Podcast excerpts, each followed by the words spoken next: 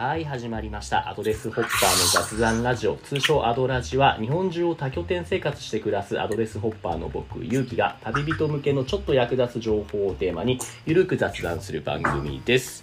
というわけで、前回ね、初めてのゲスト、えーっと、ゆりかさんに来てもらったんですけど、やっぱり、一人で話すよりも誰かに聞いてもらった方がかなりはかどりますね、テンポが。ということで、ちょっと調子に乗って、今回も2人目のゲストに来てもらいました。のぶさん、アドレスホッパーののぶさんです。よろしくお願いします。はい、よろしくお願いします。どうもどうも、いや、嬉しい、助かります。ありがとうございます。もう、まあいきなり僕の方でね、始めますって言ってるのに、そんな、なんだろう、どこの馬の骨かもわからないような人のね、協力してくれるなんて、もう、ありがたいです。ありがとうございます。いや、とんでもないです。だって、そもそもに僕とこのノブさんは、た、じ、実体、実際会ったことがないどころか、こうやって今、Google Meet でオンライン会話してるけれども、そうやって顔見て話すのも初めてなんですよね。そうですね。なんかコロナって感じですよね、今風というか確かに確かね。に。そんなノブさんですけれども、アドレスを使ったアドレスホッパーさんと認識して問題ないですか？はい、その通りです。はいはい。じゃあもう暮らしのすべてをもうその固定の住所を持たずに転々としているはい、その通りですね。はいはいはい。いつ頃から始められてるんですか？今年の。うん。はい、あ、そうそう。今年の1月の半ばからかな。あ、じゃあ半年ぐらい経ちましたね。あ、そうですね。なるほど。どうです？実際やってみて。結構思ってたのと 何かギャップありました？ああ、そうですね。ギャップは特にないですね。なんか全然すごい楽しく、あの、過ごせてますね。あ、それは最高ですね。もともとお仕事自体どんなことされてるんでしたっけ？ノブさんは。仕事は、僕は会社員なんですよね。はいはいはいはいはい。フルリモートってことですよね、そしたら。あ、その通りです、その通りです。どういった？あコロナが始まってから1年ぐらい、あの、がっつりフルリモートで、あの、働いとったんですが、はい。まあ、特に問題も起きなかったので、じゃあ僕どこにいても問題ないよねっていうことで、ああ、なるほど。コロナが始まってリモート切り替えて全然問題なかった。そういうことですね。そうですそうです。その業務というか業界的にはどういった会社なんですか？ああ、まあ IT 系、ものづくり系のなんか愛の子みたいな感じで、はいえっと、3D の CG とか、はい。あとあの、なんか 3D プリントはいはいとかをは扱ってる会社で働いてるんでい。すよ。なるほどなるほど。ノブさんはそこでどういった営業とかです？それともエンジニア系です？ああ、そうですね。社員数がまずもう10人もいなくて、うんいわゆるベンチャー7年目とかちっちゃいとこなんで、うんまあ、あの、まあ、いろいろやってはあるんですけれどああ、もういろいろできるタイプの人なんですね。まあそうですね。あの、まあメインはなんだろう。まあメインはあの案件のディレクションですが、はい他にまあ、えっと、会社の広報ですとか、あとまあ営業部分うんうんうんうん。をやったりもします会し、社も本当にまあ、何でもまあ採用的なこともやったりとか、はいはいはい めちゃくちゃいろいろやってますね。本当何でもやるんですね。やっぱこういう業務が今までは対面だったのが全部リモートになったってことですよね。あ、その通りです、その通りです。実際そのアドレス使ってアドレスホッパーとしてその拠点拠点でその普段の仕事って問題なくできるもんですか？そうですね。基本的には問題なく、あの、うんアドレスは Wi-Fi があの完備されているのそうで、ですよねやっぱね。はい。うんなんか、むしろまあ、なんか前の働いてたオフィスの Wi-Fi ちょっとたまに重かったんで、逆に良かったはい、ですあね。の、アドレスのはかどるなと思いながらね。作業環境として結構バッチリですもんね。そうですね。あうん、ゲストハウス経験とかもありますけども、ゲストハウスはゲストハウスで、あの、ちゃんと、なんでしょうね、あの、早い回線使ってくれてるので、うんうんうんうん。それ以前は普通にその賃貸とかで住まれてたってことですか？そうですね、賃貸ですけども、その時から、えっ、と、僕ゲストハウスに住んでたんですよ。はいはいはいはいはいはい。はい。なんか会社から、なんか、えっ、と、なん徒歩10分とかぐらいのところに帰って、どこ、オフィスはどこで働いてたんですか？ちなみにエリアで言うと。あ、オフィス秋葉原です、あ、え、あ、あ、え、秋葉、じゃあめっちゃ近くにいたじゃないですか。えー、コロナ直前まで秋葉にいたんですか？えっと、あ、そうですね、えっと、上野ではいはいあの、住んではいたんですけど、いいとそこが、僕の部屋がなんか、なんかな、部屋の間取りがなんか、自分の部屋が2.6畳うわ、めっちゃ親近感湧く。俺もその直前まで3.2畳ぐらいのところに住んでたんですよ。さらに上を行きますね。え、家賃そこでいくらでした？家賃そこで。家賃が、そこが、えっと、5万7千円だった。いや、高っ俺のところ3.2畳で5万5千円ですよ。そああ、なるほど、いいな。俺は日本橋ですね。あ、はいはいはいはいはい、日本橋。上野の方が高いんだ知らなかったな。ですです。あの、そこで、なんかすごい狭いとこだったら、あれじゃないですか、か働く場所はオフィスで、で、うん。あの、冷蔵庫は、あの、コンビニとか近くのスーパーにあって、とか、寝るために部屋に戻って、みたいな感じで、なんか、その、生活エリア全体が、あの、うん。僕の、なんか、ま、間取りと言いますか。いや本当同じタイプですね あそうだったんです このねタイプ被ることあんまない です。確かに確かにそのスタイルからそのアドレス使い始めてどうです？何かまあ良かったことというか何か変わりました？まあ大きく変わったと思うんですけどもああ、そうですね。あでもそれで言うと、なんか見立てが、あの、はい。なんか寝る場所があって、働く場所があって、はい。で食べ物を供給する場所があってっていう、はい。その軸で、あの、物理的な移動距離が、なんか、大幅に拡大したっていうだけで、実ははい。本質的な変化はそんなに起こってないかもしれないです、あなるほど。同じことをやるけれどもスケールが大きくなったっていうことですかね。そう言っちゃうとそうですね。うん。まあ、ただもちろん、なんだろうな、えっと、なんだろうな、こう、会う人とか、は、あのーなんか絶対アドレスがなかったら出会わなかったなっていう人となんかこう出会うようになったりとか、地それ元の商店街とか。はい。みんなよくそれ言いますよね。僕も思うんですけど実際どういう人脈がこんな人いたみたいな面白い人ってありありますか？その特に具体的なところで。ああ、そうですね。なんか、なんだろうな、僕にとっては結構印象に残るのは、はい。なんかこう、すごい特別なんかユニークな方というよりかは、はいなんかその、なんか地元に根付いて、なんかずっと住んでいて、てはいはいここではいはい40年働いてるよっていうな、なんかおじいちゃんであったはいりですとか、はいはいはいはい。むしろ本来だったら普通であったはずの人たちの方が僕らにとっては結構新鮮に映るっていうことですかねまあそうですね、うん。なんかアドレスの拠点が結構なんかその土地別のなんかランドマーク近辺にあるというよりかは、はい。あのなんかむしろこう割となんかこうなんだろう。なちょっとまあ、まあ、偏僻って言ったら言い方悪いけれども まあまあまあすごいそののどかなところにありますよね。そうそうそう。うんうんだからそうんうんの土地のまあなんか本当になんだろうなその土地の有名なものとか、はい。えーよりかはもうその地域地区というかまあはい。経路と緯度で指定された固定された場所うん気候の普通の人がどういうふうに過ごしているのかっていうのが、はいはいはいはい。になんか触れられてっていうのがなんかなんだろうなあここはこういう風な喋り方するんだとか。そう。同じ日本でも全然違いますよねやっぱいろいろ待ってると。そうですね違ってますね。うん。結構だからあのなんだろうななんか沖縄とか北海道とかそこまで、えっと、上なんか北北ぶれ南ぶれは僕はしてないんですけど、はいはいはい、それでもなんか確か、えっと、北がまあ福島あたりとか、でうんうんうんうん。南南が多分佐賀までとかで、あそうですかそうですか、はい、流れ移動しながらやってるんで、えー。福島だと南相馬とか行きました？あ行きました行きました。いいですよね。そう。場所もいいけどもやっぱり面白い人たちが集まりますよねそういうところあ、面白かったですね。あの、うんなん。か、そこは、特に地元、その土地で、あの、起業しようみたいな方々が集まって。ねえねえ年齢的にも結構ノブさんと近,、近しいぐらいの20代ぐらいの方が多いですよねそうです、そうです。なんか、うん。馬の事業をしてらっしゃいます。ああそう仁さんね。そうそういろんな人がいてそれが面白いですよね。まあもちろんさ秋葉原とか上野のあたりもすごい人が集まるしいろんな機会が集中する面白いエリアではあるんですけれどもまあ正味、はい。ちょっと息が詰まるし僕らそもそもに3畳とか2畳だからよ 特に息が詰まってたじゃないですか。そうですね。そこから言うとものすごい開放感ですよね。そうですね。本当にう、ん。そこは間違いないですね。移動はちなみに何をごめんなさい。どういう足ああ、はもう僕はもう、あの、電車一択ですね。車は僕持ってないし、免許は持ってるんですけど、ちょっとなんかもうペーパーなんで怖いなって。そっかそっか。はい。僕も車がいいかなと思ってたんですけど今ねなくてもいいかなと思ったんだけれども今今月はそのレンタカーガッツレンタあ、そうですカよね。ー使っていやすごいいいですよぜひ使っていただきたいノブさんにもですよね車あったらもっといろいろ見れるだろうな。そういろんなそう現地のスポット回れるっていうのはすごい大きいですね、いや、間違いないですねうんうん。確かに。うんうん今は確か奈良にいらっしゃるんでしたっけ？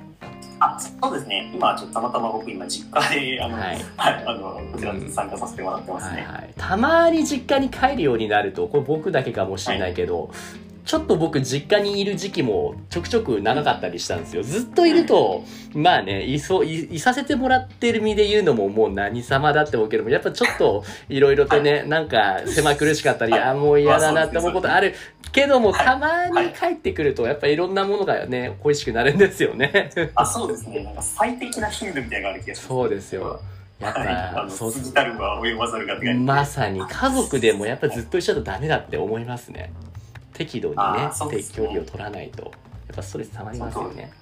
なるほど、なるほど。今のじゃあそのアドレス始めてすごいいいところをお話ししてもらいましたけど、逆になんだろう、使っててこういうところ、アドレスホッパーとして、アドレスに限らずですけれども、こういうところがね、物足りないみたいなのありますっていうのも結構これ聞く方って、これからアドレスホッパー始めたいって人も多いと思うんですけども、まあいいとこばっかり見せるんじゃなくて、こういうところもあるから注意が必要だよっていうね、啓蒙は必要だと思うんですよ。何かありますか、ノブさんの方で。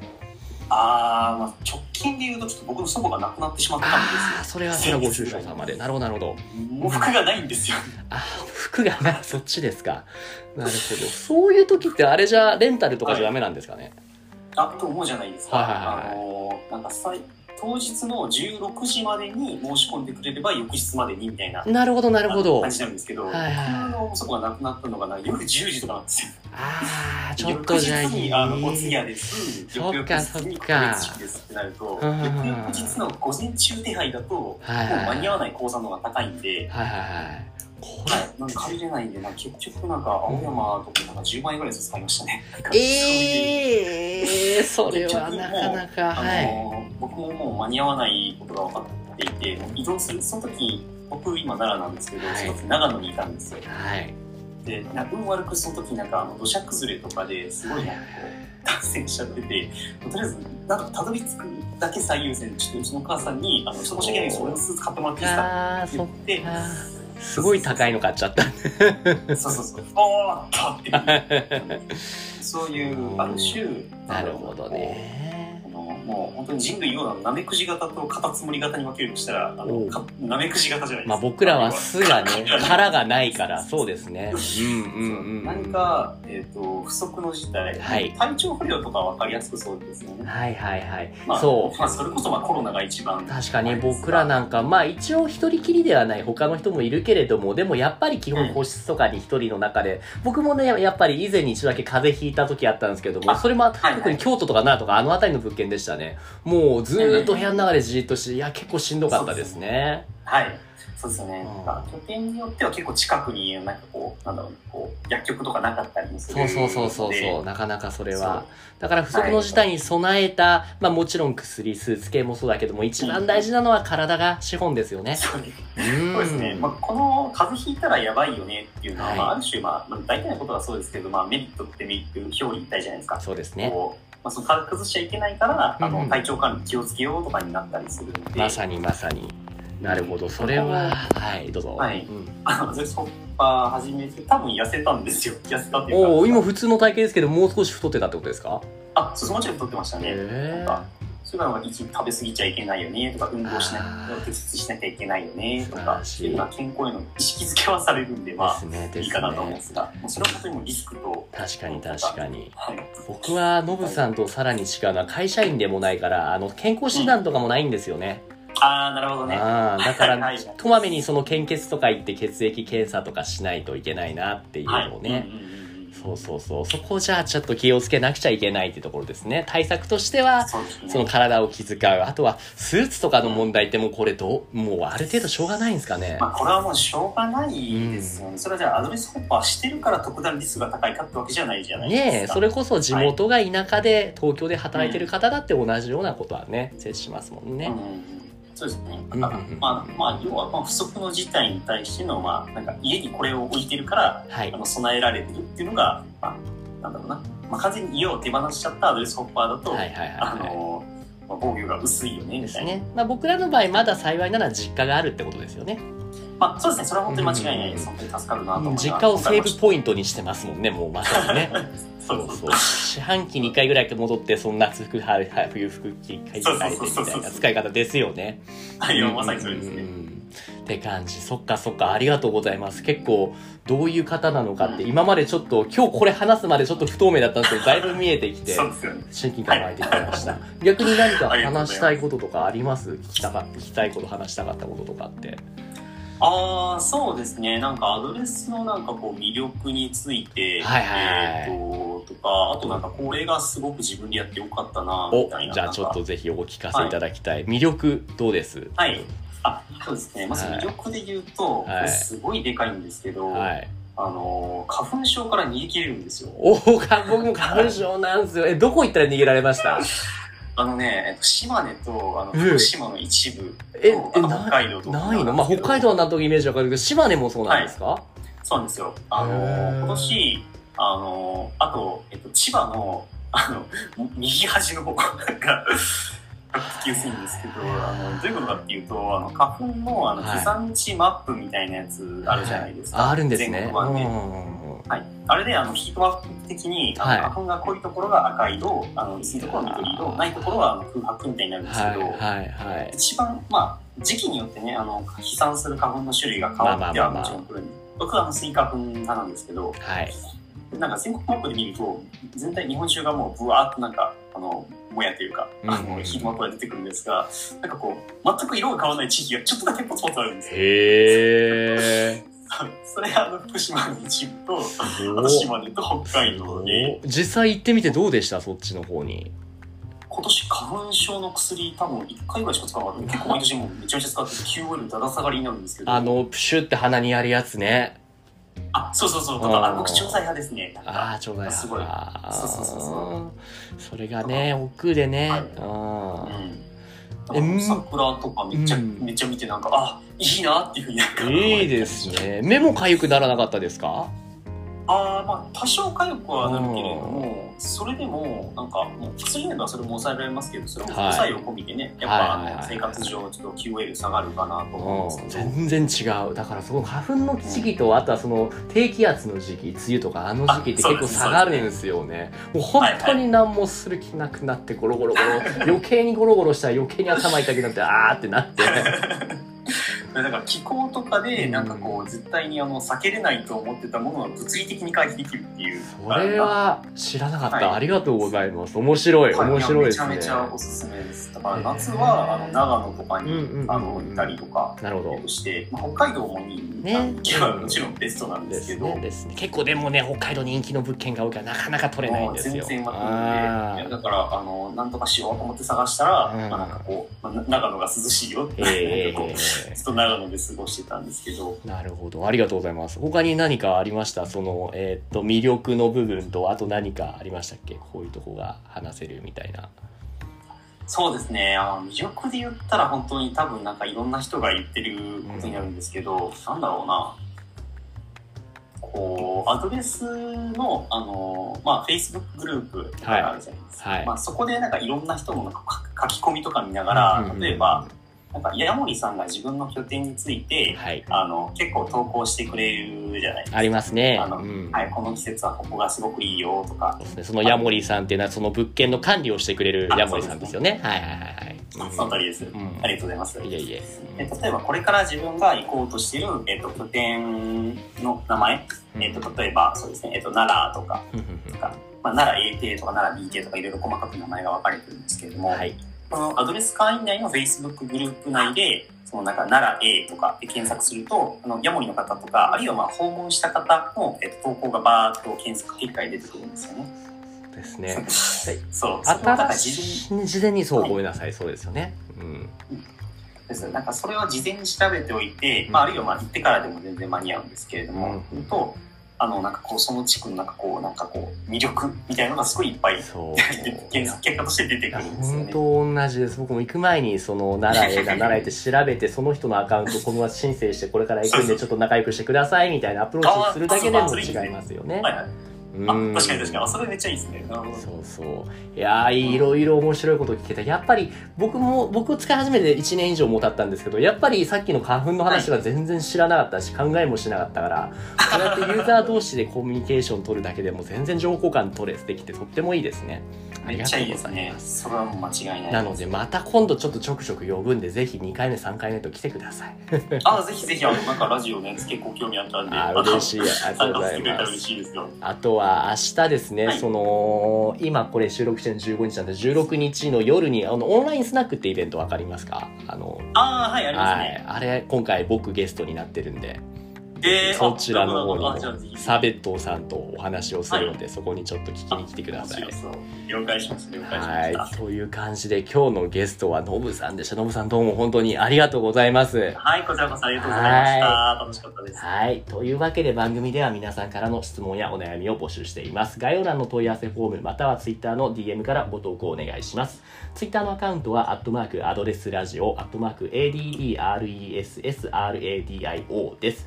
アドラジでは今日のノブさんのようなコラボしていただける方を募集しております。アドレスホッパーや旅人として活動している方、あるいはその、こういった行動にえっ、と、興味がある方もお気軽にご連絡ください。それでは今日はノブさんどうもありがとうございました。はい、ありがとうございました。はい。